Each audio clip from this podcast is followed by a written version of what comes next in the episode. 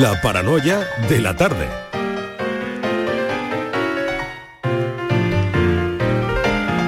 Nueva hora en la tarde, son las 5 y 4 minutos, hemos escuchado las noticias y ahora momento para el enigma. Francis, bienvenido Hola, de nuevo y vamos a ponerlo en pie, estamos todos preparados ya para escucharlo.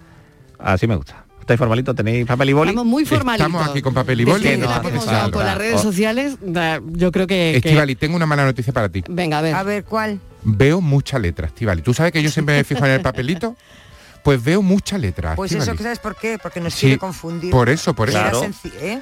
Claro que Por no, eso. yo no quiero confundir, de verdad. Este yo no sé un por qué liante. pensáis todo. Este es un liante, ¿Eh? Además, de mí. te voy a decir una cosa que me he dado cuenta. Y además no tiene ahora, redes. ahora hace un planteamiento y cuando va a dar la solución vuelve a plantear el problema y resulta que es diferente a como lo ha planteado ahora. Siempre se, de- siempre se deja algo. Siempre digo, dos más que- dos y luego digo dos más dos Claro, más uno. ay, No, es no. que se me olvidó, no dije un, no di un detalle Ay, precisamente es el más verdad, es verdad. importante. Pero te das cuenta que aún así hay gente que acierta. Lo que viene siendo un liante. aún así hay gente que gente- acierta. tenemos sí. gente muy lista. Tenemos gente maravillosísima en este programa. Venga, vamos a por ello. Bueno, pues Venga. no hace falta papel y boli, que era un poco así para que os asustarais, que hoy es enigma histórico.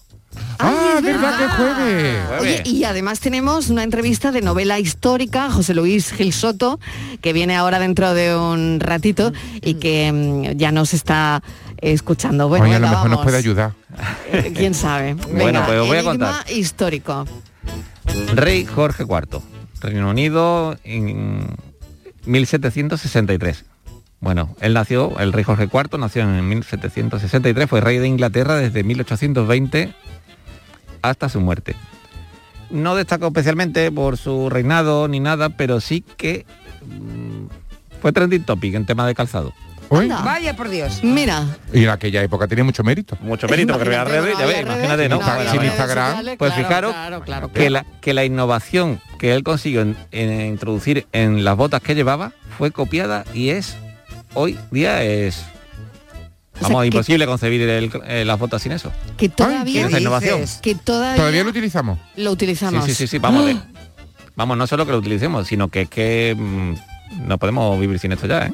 No podemos vivir sin, No, eh, ¿sin ese calzado. no no sin esa innovación que planteó el rey Jorge IV Claro, sin para ese el calzado. elemento que él le añadió al calzado, ¿no? Ah, bueno, hay muchas cosas. Bueno, Hay mucho. De elemento no, me- no hace falta referirse a algo físico de- en diseño en Un algo. O sea, pero algo. es algo concreto, es ¿no? algo que él añadió eh, al calzado yo estoy pensando en varias cosas. Claro, pues en los cordones. Eso Claro, es justo lo que es justo lo que estaba pensando. Pero no porque, porque hay botas sin cordones.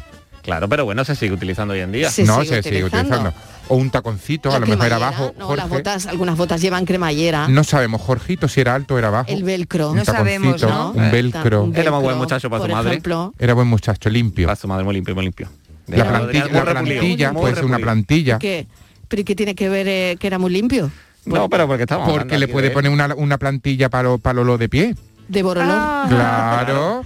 Plantillas de Bueno. Bueno, que no quiero hacer publicidad, que vaya, plantillas una plantilla que, de- que se comen el olor. Eso, Bueno, Exactamente. pues ya os digo Bueno. que no tiene por qué ser un elemento material, que puede ser, podéis imaginar cualquier cosa, porque los zapatos... Puede ser una manera, una manera de ponérselo. Desde la sandalia de los romanos hasta ahora la cosa ha cambiado. o Pues que- sí, y, sí. y uno de los puntos de inflexión fue eh, este Oye, rey. cuando yo Ay, era jovencilla, a mí me tocó hacer un reportaje sobre zapatos.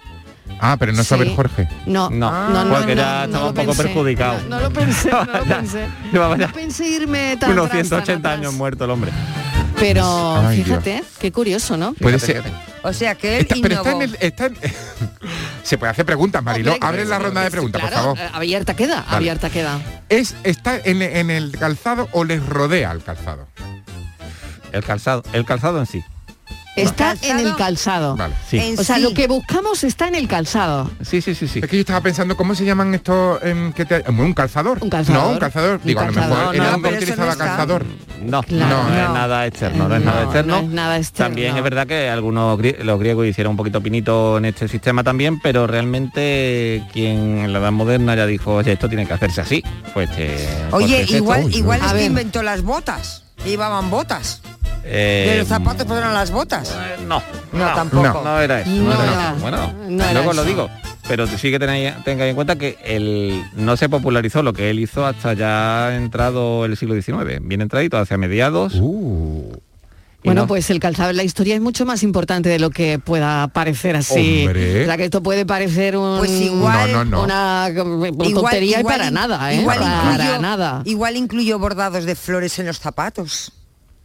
Mm, no. Tampoco. Va, No. que no. No Dicen el zapato, yo me No acuerdo veo yo a del- Jorge bordando yo para me acuerdo calle. del reportaje No, que, no, que hice no.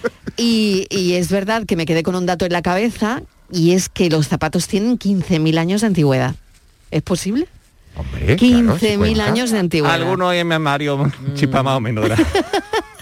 ¿Tú guardas algunos? ¿Sí? No, no, no tanto, no tanto, no tanto, pero bueno, ¿no? claro. No tanto. Mira, pues No. es un tema de café también, ¿eh? Eso es un tema de café. Es un tema Uy. muy bonito de café. Claro que ¿Qué sí. zapatos guardas en el armario? Bueno, Bueno, voy eh, pensando que, lo- pues venga, vamos pensando. que todos Vamos, estamos acostumbrados eh, tan cotidiano que todos lo, lo damos por sentado, pero no apareció esto hasta mediados del siglo XIX, gracias al rey Jorge IV. o sea, gracias bueno. al rey Jorge IV cambió el calzado en nuestra una, vida. y os doy una pista, a pesar de que esto fue en Europa, no se adoptó en Europa porque ya, eh, ya se empezó a adoptar sistemáticamente en Estados Unidos, en Filadelfia. Ujú. O sea que, ¿y aquí cuando vino? Más tarde. Un poquito después, cuando ya los, los Bueno. filadelfienses pues ya lo pusieron. Ah. Bueno, pues a ver qué nos dicen los oyentes y saben de qué elemento se trata. Buscamos un elemento, ¿no, Francis? Exactamente.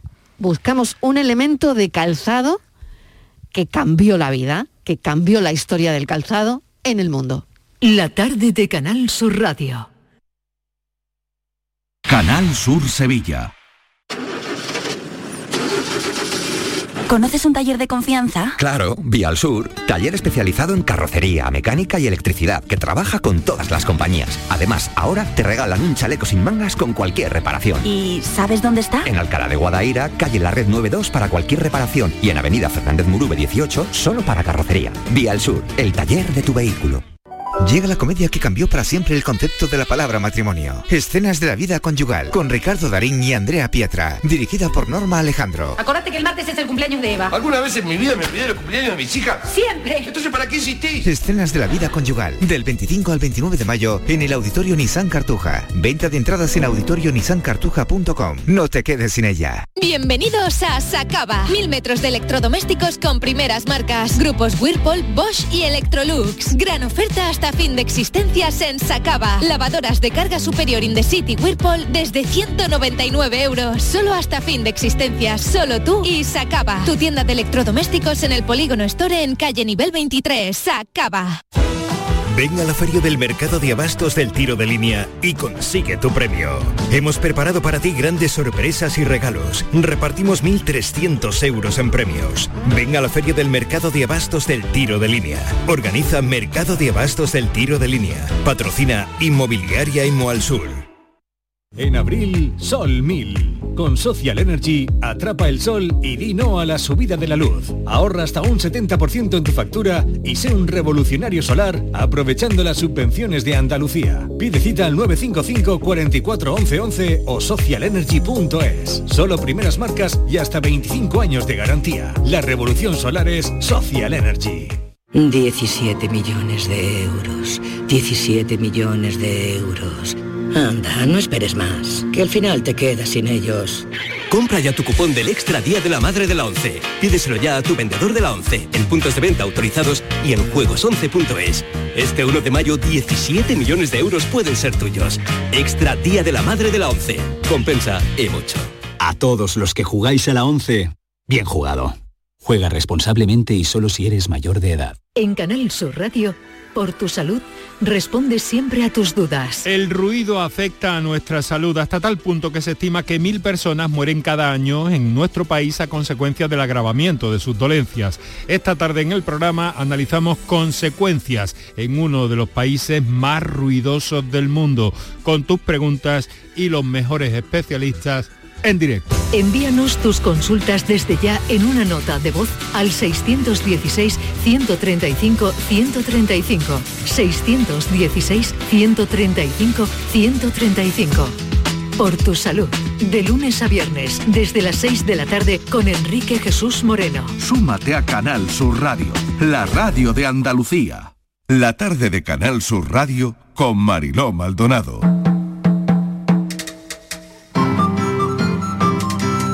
La batalla fue aún más dura que en los días anteriores y causó tantas bajas que el muro estaba completamente teñido de rojo, como lo estaba el barro que pisaban las sandalias de los guerreros del Cuzco.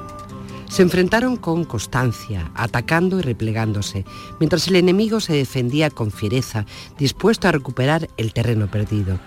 A media mañana, cuando Huanacapac vio que las bajas por ambas partes eran cuantiosísimas, miró a su alrededor y con un gesto de su arco ordenó el repliegue. Sus hombres comenzaron a retirarse en orden, retrocediendo paulatinamente hasta que se hubieran alejado lo suficiente como para girarse y huir. Entonces los enemigos comprendieron que tenían una oportunidad única de masacrar al Inca, de capturarlo y matarlo, venciendo de manera definitiva.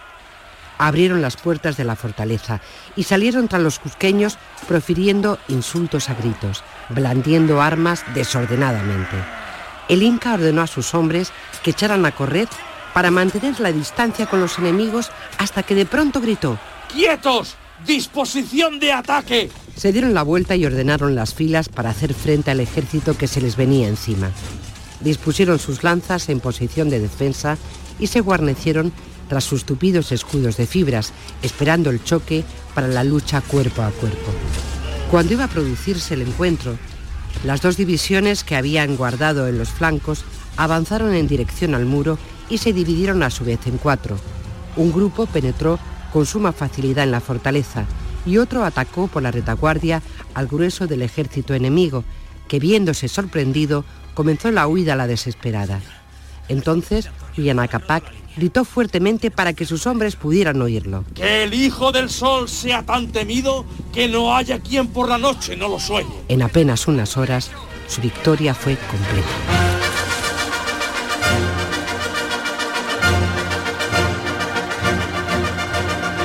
Novela histórica, Lágrimas de Oro, absorbente como han oído, muy atractiva. Han oído un extracto eh, que narra la conquista del Perú y lo hace desde dos puntos de vista diferentes. Por un lado, el de los españoles y por otro lado, el de los incas. Claro, también es un thriller trepidante centrado, fíjense, en el robo de un collar de inmenso valor y claro, toda la trama y toda la investigación para recuperarlo. Así que tenemos a su autor de Lágrimas de Oro, José Luis Gil Soto. Gracias por estar con nosotros esta tarde. Bienvenido. Hola, encantado de estar con vosotros. Bueno, no sé si te ha gustado la recreación que hemos hecho de tu novela. Claro, claro, mucho, mucho. Me ha encantado ese fragmento que reproduce una batalla de incas contra indígenas de otros pueblos colindantes a los incas. Eh, José Luis, voy a mm, hablar un poquito de tu perfil. Él es ingeniero agrónomo, eh, publicó La traición del rey, La colina de las piedras blancas, La dama de Saigón, eh, Madera de savia azul y, bueno, la verdad es que ha vuelto con lágrimas de, oro. ¿no? Es una novela que, como decía, mezcla personajes históricos con otros de, de ficción. ¿no?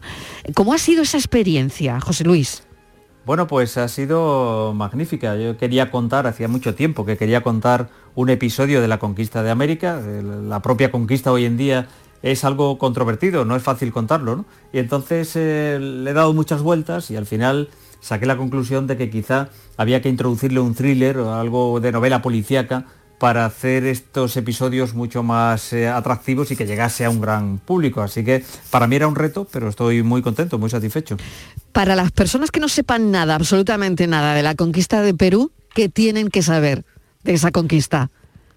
Bueno, pues eh, yo creo que lo primero es em, conocer muy bien que los, eh, que los incas, que a veces tenemos idealizados, eran un grandísimo imperio muy bien organizado, pero que se había forjado a sangre y fuego de una manera muy parecida a cómo se forjaron todos los imperios en aquella época. ¿no?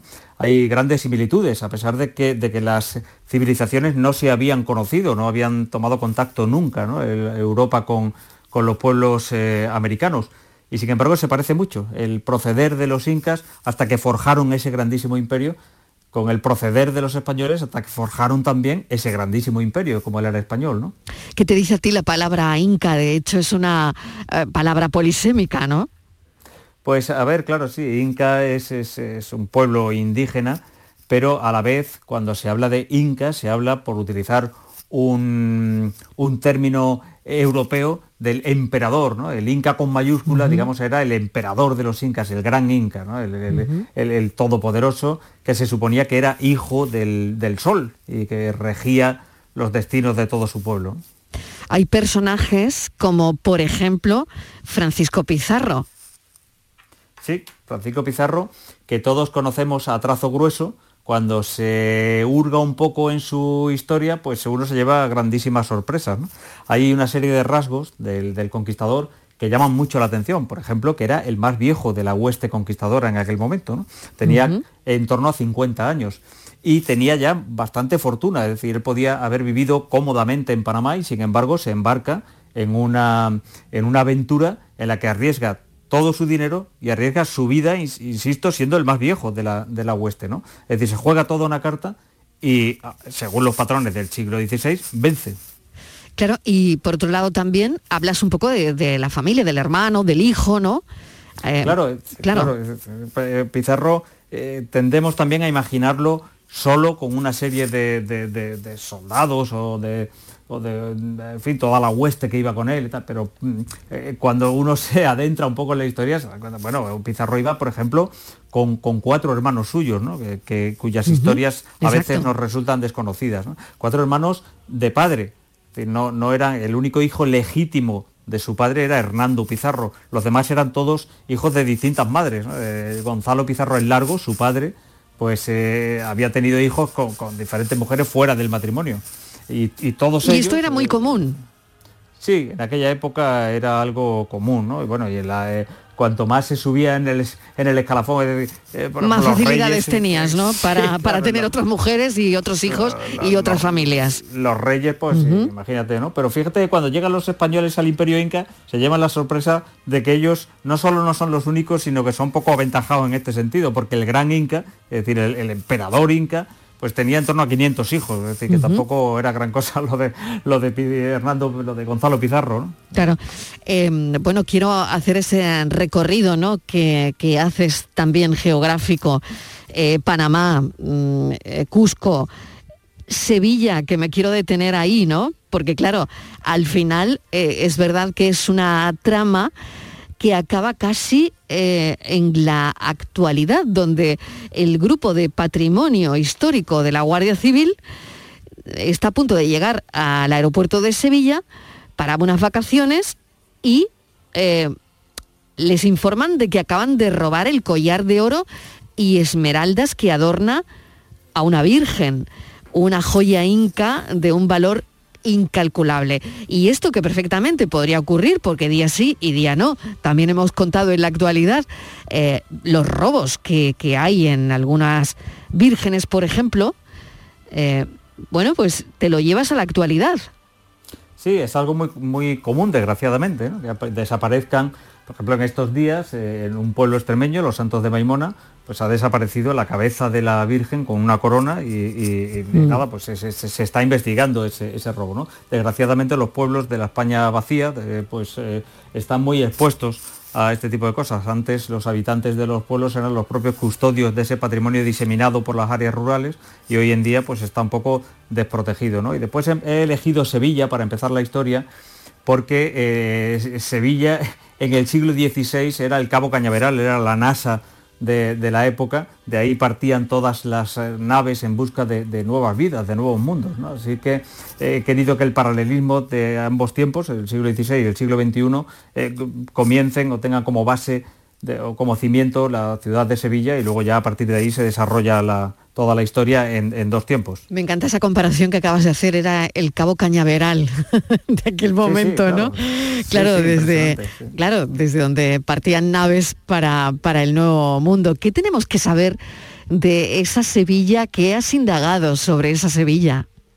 Bueno, pues eh, eso era, era un poco el centro del mundo. Hay que tener en cuenta que, que en aquel momento eh, existía el eurocentrismo, es decir, todo era Europa. Es decir, de Europa salía, salía absolutamente todo e incluso China, que, que ya era entonces una, una gran potencia comercial, esto no es nuevo, eh, pues no tenía un, un patrón para soportar su moneda como sí lo tenía Europa y, y acabó cediendo, acabó mm, para poder comerciar con Europa, acabó precisamente soportando su moneda en un metal precioso que fue la plata española. Eh, es decir, que todo giraba en torno a Europa y, dentro de Europa, mm, en el momento que se descubre el Nuevo Mundo, que se descubren las Indias, pues Sevilla se convierte en el centro de esa, de esa Europa, ¿no? A pesar de estar en la periferia, era el centro. Y era eso, era el Cabo Cañaveral, era la NASA, era de ahí partían pues to- todas las naves a descubrir nuevo mundo. Hay, que, hay una gran similitud, yo siempre digo que, que el descubrimiento de América sería algo parecido al descubrimiento de vida humana en otro planeta hoy en día. Es decir, es, eh, fue algo absolutamente extraordinario, ¿no? Fue lo que Mm. acabó de redondear la, la Tierra y de, y de darle sentido a todo el globo. ¿no? Sin duda. Y, y fíjate, ¿no? Que los que se embarcaban, y nunca mejor dicho, en, en ese asunto, no podían ni imaginar eh, lo que se les venía encima, ¿no? Porque claro, eh, son historias también de, de sufrimientos, de, de muerte y bueno, y de fama en algunos casos cuando, cuando lo conseguían, cuando conseguían la conquista, ¿no?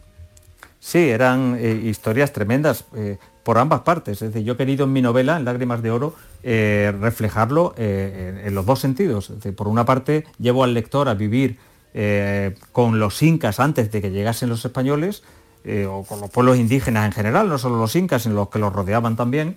Y, por otra parte, también llevo al lector a, vivir con, esos, con esas huestes de españoles del siglo XVI para que vi- vivan en primera persona el choque brutal que supuso eh, el, el enfrentamiento de los dos, de los dos imperios. ¿no? Según los patrones de comportamiento del siglo XVI, eso era normal, es decir, lo que se hacía era conquistar territorios y ampliar los territorios. Era, pero claro, eso llevaba, pues eso, guerras, sufrimientos, muertes, eh, en algunos casos masacres que no hay que ocultar, porque si no tendemos a caer en la leyenda rosa. Decir, bueno, todo eh, era pues a base de, de exponer la vida propia y de perderla en muchísimos casos. Siglo XVI y esos dos puntos de vista eh, tan interesantes en esta novela, el de los conquistadores por un lado y el de los incas eh, por otro, ¿no? Y yo creo que es importante que al final quien está leyendo eh, la novela, pues al final se haga una, una idea y reconozca las diferencias, ¿no? Entre entre los dos, entre los conquistadores y los incas, al final entre dos imperios, ¿no? Sí, eran dos imperios con, como he dicho antes, con ciertas similitudes, es decir, los dos habían sido forjados a sangre y fuego. Eh, los incas se comportaban de una manera muy parecida al resto de los imperios, al, al español y a otros reinos europeos. Es decir, ellos se iban expandiendo generación tras generación, eh, tenían por costumbre ampliar el territorio de un inca a otro, ¿no? de un gran inca a otro. Entonces ellos iban y se comportaban muy, muy, muy parecido a como lo hacían los españoles. Llegaban a un pueblo ajeno y les decían, pues sométanse ustedes por las buenas o por las malas al vasallaje del gran inca, dejen ustedes de adorar pues al árbol o al agua o a la piedra y háganlo al sol, que es el verdadero dios, etcétera. Y luego cuando llegaban los españoles, con el requerimiento de Palacios Rubio, que era un jurista de la época, llegaban y, y se- y le leían ese requerimiento que venía a ser algo muy parecido, ¿no? Sométanse ustedes al vasallaje de, de nuestro rey, eh, además dejen ustedes de adorar al sol y adoren ustedes a nuestro Señor Jesucristo y a su Madre la Virgen y tal, porque son los verdaderos. Y, y la- a la verdadera fe, abracen ustedes la verdadera fe por las buenas o por las malas, que es lo mismo que decían los incas, por las buenas o por las malas. A veces era por las buenas, porque el pueblo que fuera se sometía al vasallaje voluntariamente y si no, pues iban absolutamente por las malas y a sangre y fuego. ¿no? José Luis, Esas son las claro. similitudes, las, las diferencias pues ya las conocemos, eran dos culturas absolutamente diferentes. Qué interesante. Te quería preguntar, eh, como ingeniero agrónomo, ¿qué te lleva a, la historia? Eres también aficionado al ciclismo, amante de- del campo, eh, pero ¿qué, qué te lleva? ¿Qué te lleva a la historia? No sé, yo creo que es afición, ¿no? Eh, eh, he sido y soy buen lector, como tanta otra gente, pero me- siempre me, me atrajeron las novelas históricas, quizá por ese regusto que te queda al final de, de- de haber aprendido algo, ¿no? de haber aprendido algo sobre un episodio histórico, sobre un personaje. Y me fascinaban las, las novelas históricas. Y, cuando por fin me lancé a escribir, pues eh, tuve bastante claro que, que sería para recrear episodios históricos que creemos conocer, pero que cuando se ahonda en ellos, en realidad descubrimos muchísimas cosas. ¿no? Eh, conocemos la historia, como he dicho antes, pues a, a trazo grueso, Eh, sin embargo, cuando entramos en los detalles, descubrimos muchísimas cosas nuevas y esas cosas nuevas son las que me impulsan a escribir sobre episodios concretos. Qué interesante. Y mm, como experto en, todo esto, ¿cómo estás viendo eh, lo que nos está pasando ahora mismo? Porque fíjate si hemos retrocedido, ¿no? Hablamos del siglo XVI, hemos hablado de los conquistadores de dos imperios y, fíjate lo que está ocurriendo con la invasión de Rusia en Ucrania, ¿no? ¿Cómo lo contará la historia?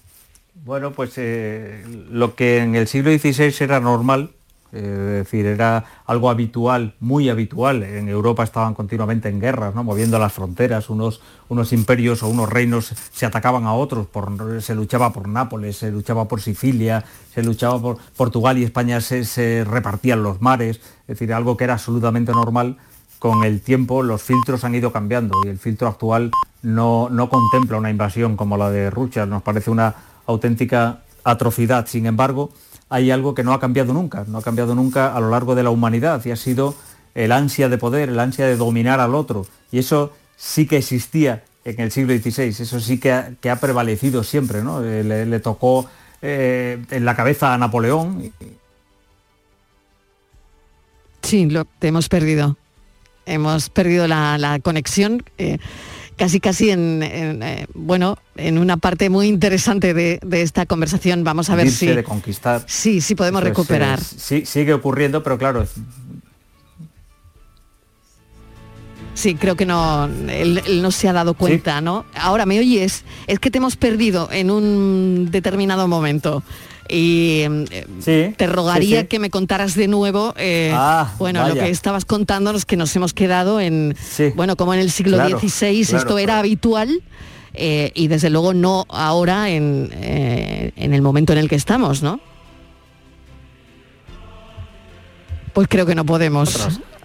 No podemos, ahí hay, hay un problema con la conexión. Bueno, José Luis, me veo obligada a tener que despedirte porque me quedo, me quedo sin tiempo.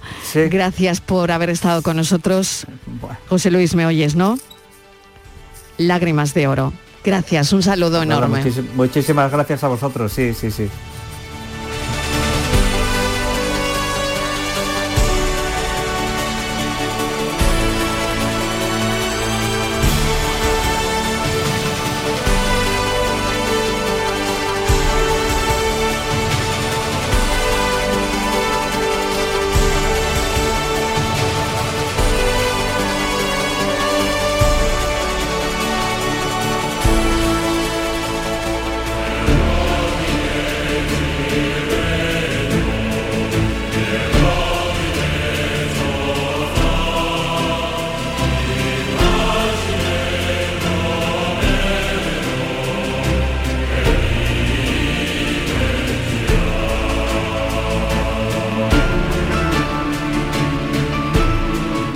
Tarde de Canal Sur Radio con Mariló Maldonado. También en nuestra app y en canalsur.es. Canal Sur Radio, Sevilla. ¿Qué tendrán que decoran así tu hogar? ¿Qué tendrán que iluminan a las novias? ¿Qué tendrán que hasta las flamencas las lucen en la cabeza? ¿Qué tendrán las flores de Blanco Azahar? Blanco Azahar es un referente en flores y plantas artificiales. Hacemos diseños únicos y a medida para las flamencas que buscan la flor perfecta. Encuéntranos en Sevilla en la calle José Gestoso 17 o en www.blancoazahar.es. Blanco Azahar, tu rincón floral. María Galeana, Juan Meseguer y Jimmy Roca protagonizan El Abrazo en el Auditorio Nissan Cartuja de Sevilla, una comedia dramática en la que se mezclan realismo y fantasía con humor. El Abrazo, dirigida por Magui Mira, del 13 al 15 de mayo en el Auditorio Nissan Cartuja. Venta de entradas en auditorionissancartuja.com y el Corte Inglés. Feria del Olivo de Montoro, del 11 al 14 de mayo en las instalaciones del Patrimonio Comunal Olivarero. Organiza Consorcio Feria del Olivo. Patrocina Caja Rural de Jaén, Diputación de Córdoba. Financia Consejería de Agricultura, Pesca y Desarrollo Rural de la Junta de Andalucía. Gran Circo Alaska presenta por primera vez en Ronda del Tamarguillo animales en hologramas. Caballos, tigres, elefantes, osos polares, jirafas, un sinfín de atracciones con un acuario gigante con animales 3D gracias a las nuevas tecnologías y a reír con los payasos Plin Plin. Instalado en Ronda del Tamarguillo junto al antiguo matadero. Inauguración el 28 de abril. Venta de entradas en grancircoalaska.com. Chano, ¿nos disfrazamos de factura de la luz para asustar al personal? ¡Tequilla! Con Hogar Solar ahorras tanto que eso ya no da yuyu. ¿Hogar Solar? ¡Claro! No como mi cuñado Alfonso que riega todos los días una lámpara creyendo que le va a crecer una planta fotovoltaica. Hogar Solar, la luz que te ayuda a ahorrar. Ahora mismito voy a ponerme yo la plaquita. No te podías imaginar ver a tu artista favorito tan cerca. Solo en Concert Music Festival puedes hacer que esto ocurra. Il Divo en concierto en Concert Music Festival el 9 de julio, concierto homenaje a Carlos Marín. Vive una experiencia única. Il Divo homenaje a Carlos Marín en Concert Music Festival Chiclana de la Frontera el 9 de julio. Patrocina Finetwork, patrocinador principal Lenovo. Entradas a la venta en Ticketmaster.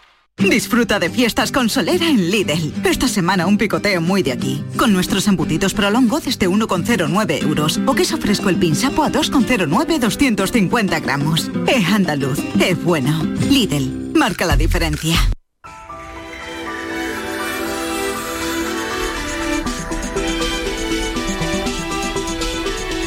Hay un montón de definiciones de ruido, pero mm, yo me quedo con esa definición del A ver. ruido que dice, ¿qué tal? Que todo sonido peligroso, molesto, inútil, desagradable, em, que nos afecta y que nos puede mm, bueno, pues mermar bastante nuestra salud. Enrique Jesús, ¿qué tal? Bienvenido. Hola, muy buenas tardes Marilón. Pues fíjate, a pesar de eso y de lo Mm. peligroso que puede llegar a ser el ruido, la contaminación acústica, casi la mitad de los españoles estamos expuestos a diario a ruidos fuertes. O sea, somos ruido- ruidosos. Bueno, España es eh, uno de los países más ruidosos del mundo.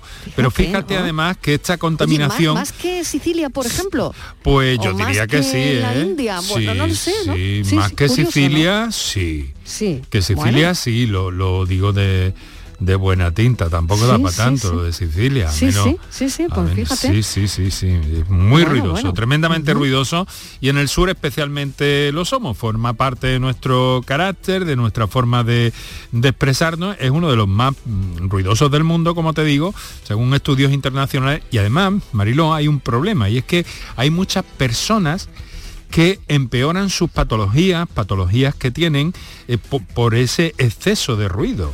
Y no digamos, si además estamos hablando de los ruidos vecinales, de las Mm. botellonas y de todas estas circunstancias. Lo que está haciendo florecer, por cierto, aprovecho para apuntarte, un mercado del aislamiento en viviendas absolutamente millonario. Claro, tanto de claro. paredes para aislar como de ventanas con sistemas muy, muy, muy, muy Mm. sofisticados y bastante caros también, desde luego.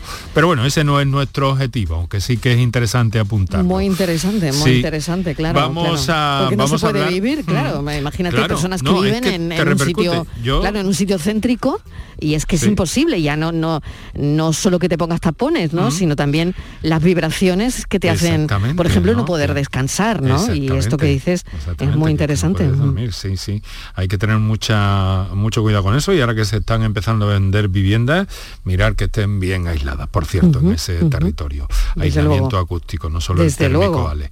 Oye, y vamos a hablar con la doctora Amparo Postigo, que es una autoridad en la materia, que es eh, profesora, ha presidido sociedades científicas y nos va a acompañar esta tarde en directo, es otorrinolaringóloga y audióloga. Y nos va a acompañar también un audiólogo, jefe de formación de Oticón España, para analizar un poco todo esto y, hombre, ver de paso algunas otras molestias y problemillas que pueden presentarse en el territorio de, del ruido, ¿no? Mira, mira qué ruido, mira. Sí, que este esto es no, que es un ruido, sino es un sonido vez. maravilloso. Por lo menos por contrarrestar, ¿no? Ay, Eh, sí. llegas a casa Qué y bien, ¿eh? entonces te- tienes esto a mano.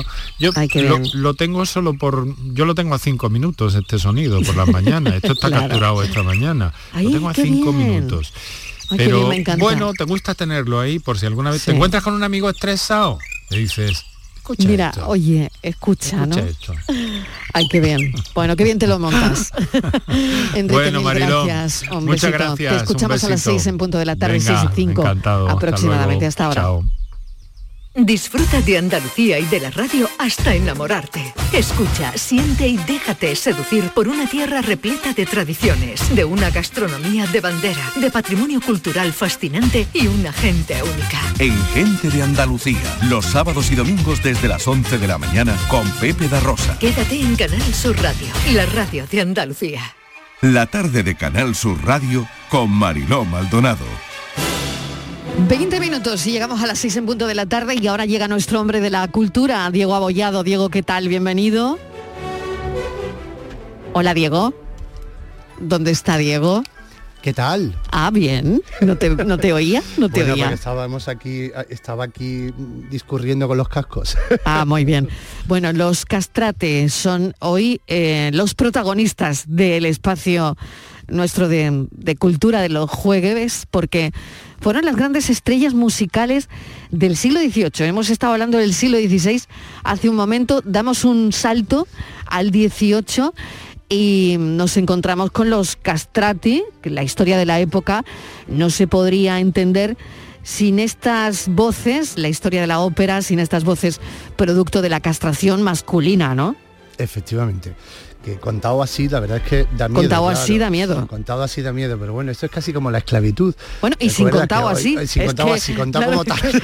Es que lo cuentes como lo cuentes, Claro, Diego. Y encima, lo y- cuentes como lo y cuentes. encima era por amor al arte, ¿no? Que siempre, también el arte tiene sus, tiene sus víctimas, ¿no? Pues y tanto, imagínate, ¿no? Y a ver, cuéntame detalles, esto cómo podía ser, eh, qué beneficio eh, tenían estas personas, por qué lo hacían, eh, no sé. Lo primero, lo primero que tenemos que, ver y que observar con la mente de hoy, del siglo XXI, evidentemente era una aberración, evidentemente era, pues, pues era algo terrible, pero, pero, pero hay que entender que estos señores, especialmente en el siglo XVIII, como tú bien has dicho, eran auténticas estrellas del rock de la época, riete de los Rolling Stones. No todos llegaban, cuidado, ¿eh? cuidado, no todos llegaban, pero los que llegaban, llegaban a lo más alto.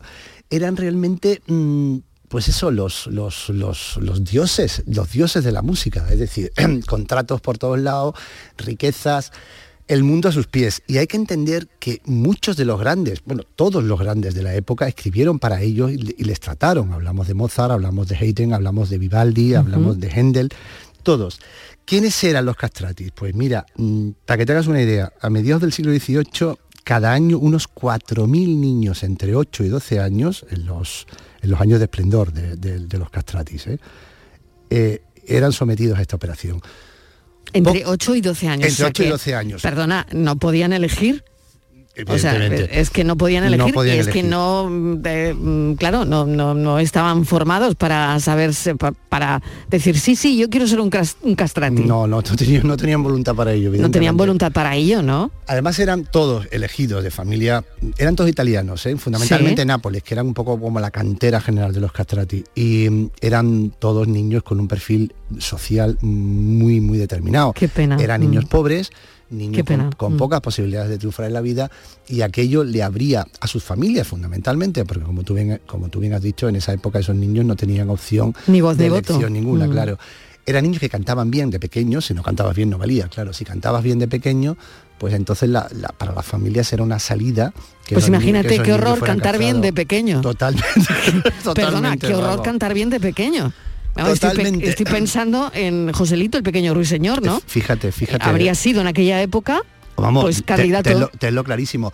Y Claro. además es muy interesante lo que cuentas contemporizando es, esa historia Claro. con Joselito. Joselito además tuvo una infancia de gloria, pero después una adolescencia dura, pues Mm. imagínate un castrati, ¿no? Que de repente, mm, entre 8 y 12 años, como te digo, se veían, mm, bueno, se veían mermados de. Y además su cuerpo cambiaba, porque además crecían más de la cuenta, engordaban. No era, no era solamente la voz, ¿no? La voz era la parte buena de esa agresión, pero después tenían también una agresión física que por la que pasaban facturas. Claro, una consecuencia hormonal, Claro, me imagino, claro, claro, ¿no? a, a todo esto, ¿no? Claro, la base era dejarle las cuerdas vocales de niño, pero el cuerpo de hombre que seguía creciendo. Y eso le daba una, un- una capacidad pulmonar y una caja torácica en el diafragma generosísima, con lo cual podían llegar a escalas cantando a unas tesituras casi de soprano o de soprano y también por abajo, con lo cual tenían una voz que cumplía todo, casi todo el registro tonal. ¿no? Y como te digo, los que llegaban eran las estrellas absolutas, ¿no? Ahí tenemos el caso de Farinelli, ¿no? Que es el, uno de los castrati, de los castratis más famosos, que se pasó 22 años cantándole a Felipe V, rey de España, y que lo tuvo todo, es decir, que era el dios de la época, ¿no?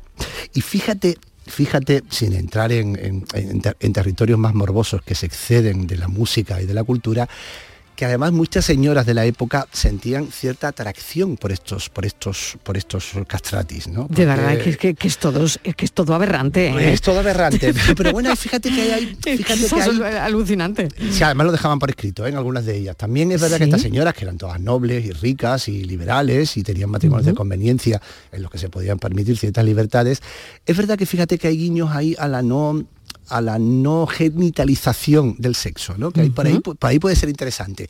A ver, por verle una parte interesante, ¿eh? cuidado, ¿eh? que como te digo, realmente pues esto suena prácticamente como era la esclavitud de la época, ¿no? Y como digo, la esclavitud práctica era terrible, la, la esclavitud era por motivos económicos y, esto, claro, y esto ¿cómo era por motivos comienza culturales. esta práctica tan terrible? ¿Quién, quién la inicia? ¿A quién se le ocurre em, semejante idea? A ver, la historia, fíjate, es curioso, pero eh, la historia yo creo que nace del propio heteropatriarcado que se diría ahora, o del propio, del propio machismo de la época lo cual es, es, muy paradójico que el propio machismo precisamente contra los hombres claro ¿no? Con, contra los niños. acabe efectivamente. Claro. pero bueno nace de eso ciert, ciertamente no el papa Paulo VI prohíbe ya en el siglo XVI en- a mediados del siglo XVI prohíbe las mujeres en escena y sobre todo en escena en la escena dramática en los teatros más que en los teatros en los salones entonces y también en la música litúrgica y de ahí de una, de una realmente de una exclusión de la mujer, ¿sabes? La liturgia favorece la práctica de, de- pero claro, se podían haber quedado en niños, pero no, si el niño cantaba muy bien, pues evidentemente querían que siguiera cantando, ¿no? Y de ahí es un poco ese origen, ¿no? De ahí es donde, de donde sale, como te digo, fue un fenómeno circunscrito a Italia, fundamentalmente en reino de Nápoles, que era donde más población había y donde más pobreza había también, con lo cual te digo que los castratis son, es un poco como el mito del torero, del mito del futbolista, que nace de la nada y llega a lo más alto. Pero claro, como te digo, el problema es que no todos llegaban, claro, los que llegan son pocos, claro, ¿no? Imagínate todos los que se quedaron por el camino cantando en, en- en coros de provincias, con pocas posibilidades, con poco dinero y castrados. ¿Cómo sonaba un, un castrati que yo quiero que los oyentes puedan oír? eh, pues como, me imagino que hay grabaciones de la época, ¿no? ¿Cómo sonaban? A ver, realmente no lo sabemos, quiero decir, eh, ten en cuenta que la época de esplendor de los castratis, como te digo, es el siglo XVIII. En el siglo XIX lo que estamos viviendo es ya un final de los castratis, ¿no? Pero curiosamente hay un castrati, un castrado, yo digo castrati, en lo, lo digo en italiano y en plural, que es castrati, pero bueno, un castrado. Suena eh, casi mejor que castrado. Claro, porque nos da más Mm, miedo. Diego, por lo menos la palabra italiana, efectivamente, Claro. yo por eso la uso. Te digo que castrati suena de otra manera, Claro, aunque al final claro. estamos diciendo lo mismo, ¿no? Totalmente, totalmente. qué horror. Mm. Pero hay un, un castrati, se, llama, se llamaba Alessandro Moreschi, que vivió hasta 1922. E imagínate que en 1922 había aviones, teléfonos, coches, cine, y sin embargo aún vivía este último hombre mm, que- sufrió una castración. ¿no? Entonces, de él se, conserva, se conservan unas grabaciones hechas entre 1902 y 1904. Este castrati no cantaba ya en los escenarios porque ya la ópera había evolucionado, pero seguía vinculado a la iglesia, cantaba en el, bueno, empezó cantando en el coro de la Capilla Sistina en Roma, en el Vaticano, y después fue director de ese coro. ¿no? Y hay unas grabaciones en torno a esa época, entre 1902 y 1904, que registra la voz como del último de los castratis. Aviso que es duro escucharlo, ¿eh? no es una voz amable, es un señor ya mayor, que ha hecho su carrera, y hay que entenderlo en su contexto, y con respeto. ¿eh? Vamos a ver, vamos a escucharlo.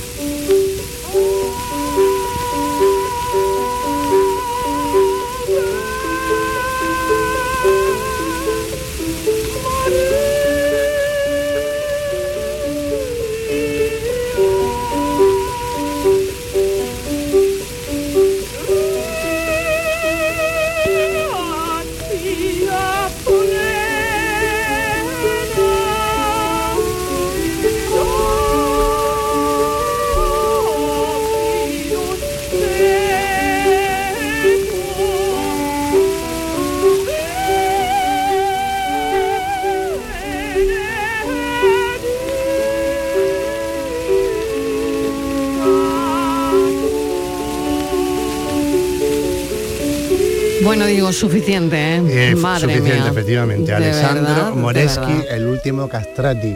Claro, Que- lo que le hacían a estas criaturas para que después cambiase la moda eh, en la ópera y, y ahí te quedas, ¿no? Efectivamente. Eh, bueno, bueno, de verdad. Pero me ha, gustado, me- me ha ¿no? gustado mucho la, la- Mm. la traslación que tú has hecho al siglo XX con Joselito sin tener Sí, que llegar a lo, sí. sin tener que llegar a lo que estamos hablando, evidentemente, por supuesto. Claro. Pero es verdad, ¿no? Como todo, como, como el arte también deja juguetes rotos y hay que decirlo, ¿no? Mm. Y este- estos son un Mm. ejemplo, uno de los ejemplos básicos, ¿no? Tenías otro ejemplo, creo, cómo sonaría Claro, en su esplendor, ¿no? Claro, afortunadamente, bueno, el mundo ha cambiado y está muy de moda ahora los contratenores, que son jóvenes que a partir, bueno, jóvenes o menos jóvenes, que a partir de técnica imitan en cierta manera o se acercan a lo, a lo que eran las tesituras de estos castratis. Hay un chico, se llama Bruno de Sá, el brasileño de Sao Paulo, que lo está petando, es decir, está ganando todos los premios de ópera del mundo, canta maravillosamente, vamos a escucharlo, prácticamente es un- un- bueno, de hecho se le llama sopranista porque, porque su tesitura se eleva por encima, ¿no? Vamos a escucharlo.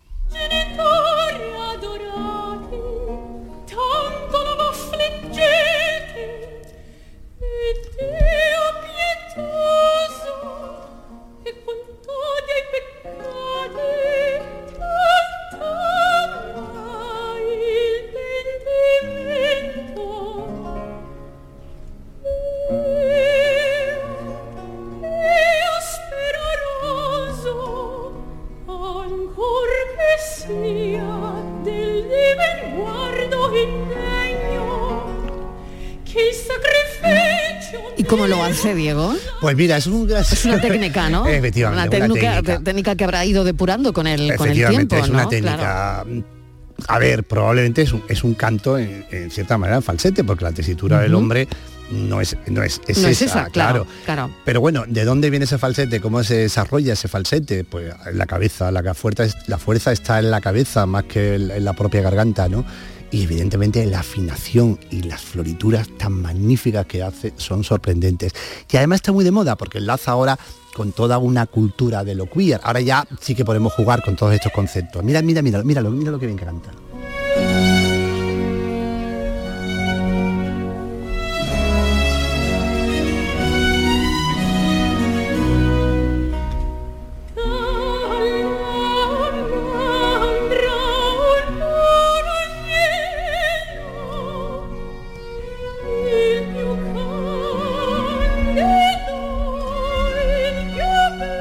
Maravilla y mejor la, la técnica que, que Hombre, desde luego no- mejor, no, mucho la mejor. barbaridad. Qué de- alegría, de qué alegría del siglo Claro. XXI. Es desde luego mejor la técnica que no castrar a las pobres criaturas, de verdad. Claro, y lo increíble. Qué aberración y, y qué increíble, el siglo XVIII, ¿no? Totalmente. Y lo increíble es como te digo, que por Mm. eso traía este tema, ¿no? Que, que este último castrati, el que hemos escuchado antes de esta grabación, que como te digo, ya, ya era un señor que estaba ya mermado sus facultades Totalmente. vocales. Este, Pero fíjate, como te digo, que en 1922 todavía existiera un castrati, es increíble, ¿no? Y afortunadamente la, la- la técnica, no la técnica digital, ¿eh? que eso es técnica de garganta. No, no, técnica, Eh, efectivamente, claro, la técnica es vocal, vamos. vocal, totalmente, Y, y es técnica magnífico vocal. que podamos Sí. reconstruir. Evidentemente este chico canta todo ese magnífico repertorio que se hizo para los castratis porque precisamente tiene voz para eso, ¿no?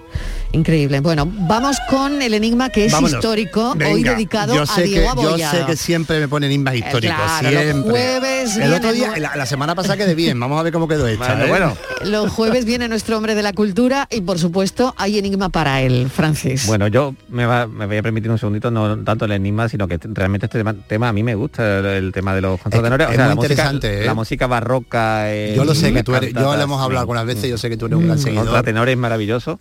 Fantástico. Y siempre pienso, qué diferencia con los Gees que cantaban también de falsete. Bueno, es verdad, pero no, no, es muy interesante lo que estás diciendo. Es que los VG cuando hacían Sí, ese en efecto, en ah, efecto. ah, ah, era eso también, Era era, una- eso, era una era impostura, eso. claro, era impostando, la voz. Sí, sí. Pues- Oye, que hemos escuchado mucho a los Billis, aunque Y, ahora hombre, y lo- y- reneguemos. y lo ¿eh? hemos disfrutado, ¿eh? Lo hemos disfrutado mucho, el Run to Me, por ejemplo, Pues y muchos otros eh, canciones que mm, podemos renegar, pero que hemos sido consumidores de Billis. No, no, claro que sí, no hay que renegar, no hay que renegar. Yo, yo también sobre el contratenor siempre, eh, la- la- me acuerdo de la anécdota que se le atribuye a, a Carlos III, ¿no? Después de haber estado Farinelli aquí tantos años curando la melancolía de Felipe V, que Carlos III le expulsó de la corte con la aquella creo frase o que se le atribuye de no quiero más capones que en mi mesa. ¿no? Efectivamente, es cierto es, Que, mm, si, si no es Vero Ventrovato, pero esa exactamente. Los Exactamente. capones, los capones a la mesa, decía exactamente, Sí, ¿no? Como sí. diciendo ya. es verdad que Farinelli tuvo mucho poder en la corte de Felipe V, ¿eh? no solo Era- cantaba, eso, ¿eh? eso era lo que dolía. Era, era como, claro, era como una especie de ministro de cultura, ¿eh? Orga- manejaba un presupuesto ingente en el que organizaba fiestas, organizaba óperas, era una verdadera estrella, claro, y lo gastaba como tal y también lo cobraba, claro. Claro, evidentemente. Bueno, vamos Bueno, al pues lío. venga, Venga, vamos, vamos al al, lío. al lío del enigma. Preparado, Diego, que Estoy. te lo lanza ya. Bueno, te cuento que el rey Jorge IV fue rey, eh, nació en 1763, fue rey de Inglaterra, de, eh, pero no destacó particularmente por nada, sino eh, se le atribuye una nueva tendencia en calzado. Introdujo en sus botas una innovación que fue copiada y que hoy en día es común, pero que en, en aquel entonces no existía. Vale. ¿Qué se te, qué se te ocurre que pueda hacer? A ver, estoy pensando en los zapatos de los reyes. Una Yo- gran innovación, ¿eh? Hemos hablado de la, de la suela roja de Luis XIV, ¿te acuerdas, Mariló? Que Sí, parecía unos sí. Lobotán, pero Sí, es este no. Lobotán. Sí. No hebillas, tú fíjate que yo creo que puede ir por algo que ata. Algo Puede que ata, por unos cordones. No. Puede ir por cordones, Eso no voy ha por sido ahí. lo común aquí esta tarde, Bueno, pero no. no, no, venga. va por ahí. Mira, no, hemos, ha venga, sigue. común. hemos, sigue. hemos tenido un oyente que ha acertado en un mensaje de texto, Venga. pero mensaje de voz tenemos uno. Venga. Hola, buenas tardes. En la paranoia de hoy, mira que he buscado en Google, no he encontrado nada que lo diga específicamente, igual está, pero yo no lo he visto. Pero viendo y leyendo los datos de que era un tío más bien bajito, Sí que lo era. imagino que lo que introdujo sería el tacón. Pues El El, tacón. en las botas, porque No, sí, porque- posiblemente antes fueran sí, botas altas, todo lo que tú quieras, pero la suela era plana. El tacón. este tío a ver. diría, a mí me Pues pone no. un tacón que yo parezca más grande. El además el iba de tacón. ligoncete, por El lo de ligoncete. No, no, no, no era el tacón. Y es lo que se me ocurre que sea el tacón. No era el Venga, tacón. un saludo. No el tacón, ya, tacón. el tacón ya, Saludo. ya hubo, ya hubo reyes más bajitos que, Sí, que ya hubo que se reyes más al Luis XIV también. entre ellos. No era Pero el tacón, no ni era. eran los cordones. No, hay quien nos ha dicho ni que las intro- ni las cremalleras. Introdujo la suela de material, que tampoco. Y tenemos una- un mensaje de esto Reino Unido que no se he conseguido identificar si era de Víctor desde Escocia, que sí acierta, y os lo A digo. ver, claro, está ahí. está en el rey sitio. Jorge IV pidió tener una bota para el pie derecho y otra para el pie izquierdo, porque se utilizaba la misma horma para los dos. Qué bueno lo que estás contando, bueno. qué bueno. Por favor, qué bueno. Claro, y esto se mantiene en nuestros días. No había zapatos para el pie Claro. derecho y para el pie izquierdo. Imaginaros los dos pies iguales, o sea, Qué eh, incómodo, qué rozadura, incómodo. herida, Podemos, vamos. alguna amputación de algún dedo, Claro. hasta Seguro. Fíjate lo que se le ocurrió. Oye, qué interesante, me encanta. ¿eh? Es decir, que antes, antes, antes de Jorge IV calzábamos como las chanclas prácticamente. Eh, bueno, hasta las chanclas también tienen Bueno, cada uno su pie. ¿eh? Cuidado, para un pie Pero bueno, derecho e izquierdo, ¿no? Hubo algún escarceo de hititas asirios y griegos, pero no, no tuvieron éxito. Y, o sea, durante toda la historia se utilizó la misma horma porque se hacía a mano, claro, y Claro. mucho más rápidamente podían hacer más zapatos. Oye, qué interesante. ¿eh? Qué cosa- interesante. Y nosotros nos hemos elevado al tacón, al otro, y, y todo era más simple. ¿eh? Todo era más simple y mucho más práctico. Hasta hoy, además. Diego Hollado, gracias, un beso, cuídate Gracias a mucho. vosotros. Hasta la semana que viene. Cuidaros. Francis Gómez, muy bien. El enigma de hoy me ha encantado. He ¿eh? flipado, ¿eh? Muchas gracias. Eh, Me yo rindo. también, yo también. Me rindo yo también. Pensamos.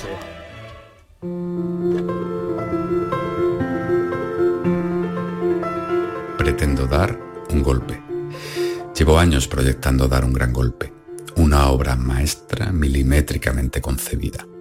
Pero cuando todo anuncia que ha llegado el momento propicio, algo interfiere, se entromete, como una hostia en una gala o un nudo en la madera. Una crisis financiera mundial, una pandemia global, una guerra en la vieja Europa. Hasta se me interpuso una extravagante erupción volcánica. Y es que no caben distracciones cuando vas a dar el golpe de tu vida. Por fortuna, esos terribles acontecimientos no están en mis manos y puedo demorar nuevamente mi sofisticado golpe sin ser yo el causante. Aprovecharé que aún no hay unanimidad sobre las sanciones al gas ruso y que no habrá tregua durante la Pascua ortodoxa para trazar un plan B.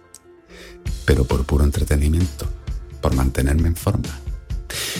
En las noches de entretiempo, cuando ya nos han robado una hora y los mini demonios me duermen los brazos y me inquietan las piernas, he pensado si no será que cualquier pretexto es válido para no dar ni golpe, ni grande ni chico. Hace tiempo que lo intento, ya llegó el momento de parar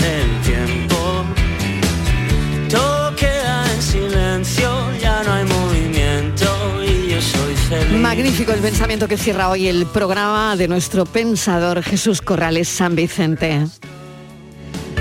Ya saben que hoy ha fallecido Juan Diego. Hemos hablado en el programa, um, hemos escuchado audios, pero quiero despedirme con algo que él mismo escribió y dijo.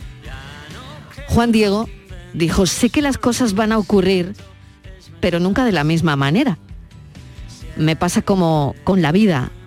En definitiva, la vida es una película donde te han dado un papel que no sabes muy bien cuál es y la dirige un director, loco, caprichoso, que te hace repetir actos continuamente, pero no sabes el final, porque no te dieron el guion.